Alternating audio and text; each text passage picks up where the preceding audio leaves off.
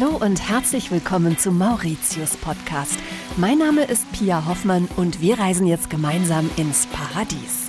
Mauritius gilt ja als Perle im Indischen Ozean, nicht zuletzt wegen seiner exotischen Tier- und Pflanzenvielfalt. Die Tier- und Pflanzenwelt auf Mauritius ist weltweit einzigartig. Die gesamte Inselgruppe ist eine Aneinanderreihung spektakulärer Landschaften. Besonders exotisch ist aux Aigrettes, so Dianya Bushri, Eco-Guide der Mauritian Wildlife Foundation. Is a coral island. Aux Aigrettes ist eine Koralleninsel. Weil alles Koralle und Sand ist, gibt es keine Erde. Also wächst alles in die Breite, nicht in die Höhe. Früher war Mauritius Teil des großen Mutterkontinents Gondwana. Deshalb leben heute noch seltene Pflanzen- und Tierarten im Naturschutzreservat Round Island. So Round Island is another Round Island ist unser Naturschutzreservat im Norden von Mauritius. Hier kämpfen wir um die Erhaltung der Arten. Hier kann man noch viele der einheimischen Geckos und Glattechsen beobachten. It's where we can see lots of these native geckos and native skink. Besonders beliebt bei den Besuchern sind die Pink Pigeons, auch Mauritius-Tauben oder wegen ihrer rosa Färbung Rosentauben genannt. Die Rosentauben sind wegen ihrer Seltenheit besondere Sorgenkinder der Biologen. Umso größer ist die Freude über viel Nachwuchs. They are breeding here. Sie brüten hier gerade. In den Nestern ist großes Flattern angesagt. Viele Küken sind da drin und jeden Tag kümmern sich unsere Biologen um sie. Bei der Versorgung ihres Nachwuchses sind die Rosentauben aber auch besonders fürsorglich. One egg can take up to two weeks to hatch. Die Küken schlüpfen nach ungefähr zwei Wochen und bleiben danach noch bis zu drei Wochen im Nest. Taubenmama und Papa teilen sich die Arbeit und bringen beide Futter zu ihren Küken ins Nest. Mama and Papa will share their work to bring along food to the small chick in their nest. Die Rosentauben können sich frei bewegen und auch das Naturschutzreservat Round Island jederzeit verlassen. They also used to fly off Sie fliegen öfters auch von Round Island weg, aber nur zu einem kurzen Einkaufsbummel auf die Duty-Free-Insel Mauritius. Doch wir füttern sie. Hier fühlen sie sich sicher, da sie hier keine natürlichen Feinde haben.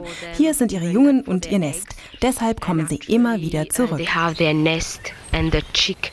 That's why they always come back. Auch die Rodriguez Riesenschildkröten ziehen die Besucher magisch an.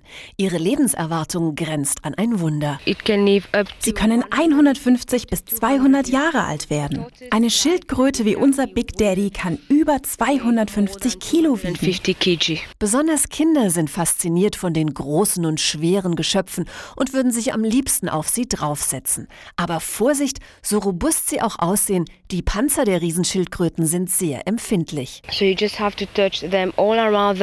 Sobald man sie außerhalb dieser Ringe berührt, spüren sie das sofort. Der Panzer ist nur zwei Zentimeter dick. Alles andere ist schon Fleisch und Fett. Deshalb ist in jeder Brutphase die Spannung auf den Nachwuchs wieder groß. We have got more than 400 eggs laid and 200 more than Wir haben bisher 400 Eier gezählt. 250 von ihnen schlüpfen in der Babystation im Nationalpark Black River Gorge im Süden. Um diese Jahreszeit sammeln wir auch immer wieder Schildkrötenbabys im Park ein. Wir haben also auch eine natürliche Brütung auf der Insel.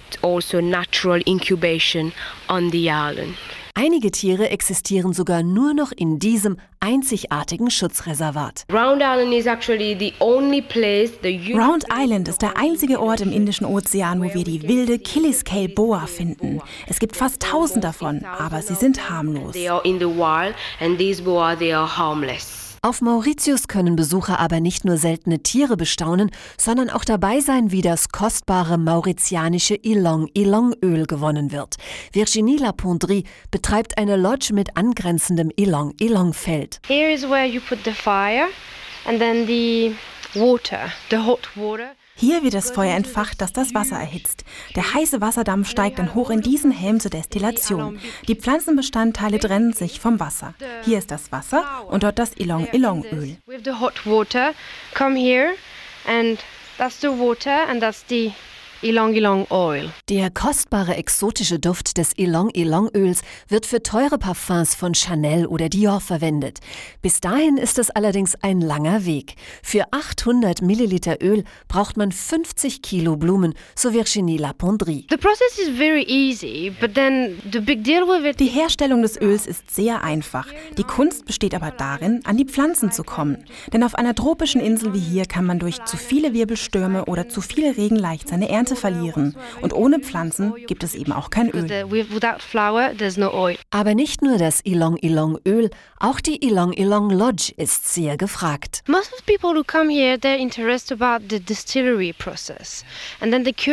Die meisten Besucher interessieren sich für den Destillationsprozess und die echten Blumen, denn sie kennen nur die Parfums und wissen gar nicht, wie die Pflanzen aussehen.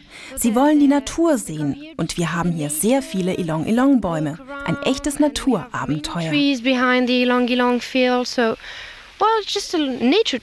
Und tatsächlich sind die kostbaren wie kuriosen Ylang Ylang Pflanzen allein schon eine Reise wert. The Ylang flower is yellow. At the beginning, it's green, and then at the end of its life, Die Ilong Ilong Blüte ist zuerst grün, später wird sie gelb. Dann verströmt sie ihren zauberhaften Duft. Die Blätter sind grün, der Baum sehr klein und verwachsen, etwas bizarr. Aber so ist eben der Ilong Ilong Baum. Er ist nicht zu übersehen. got like some some bizarre shape, but it's well the Ylang tree. You can't miss it.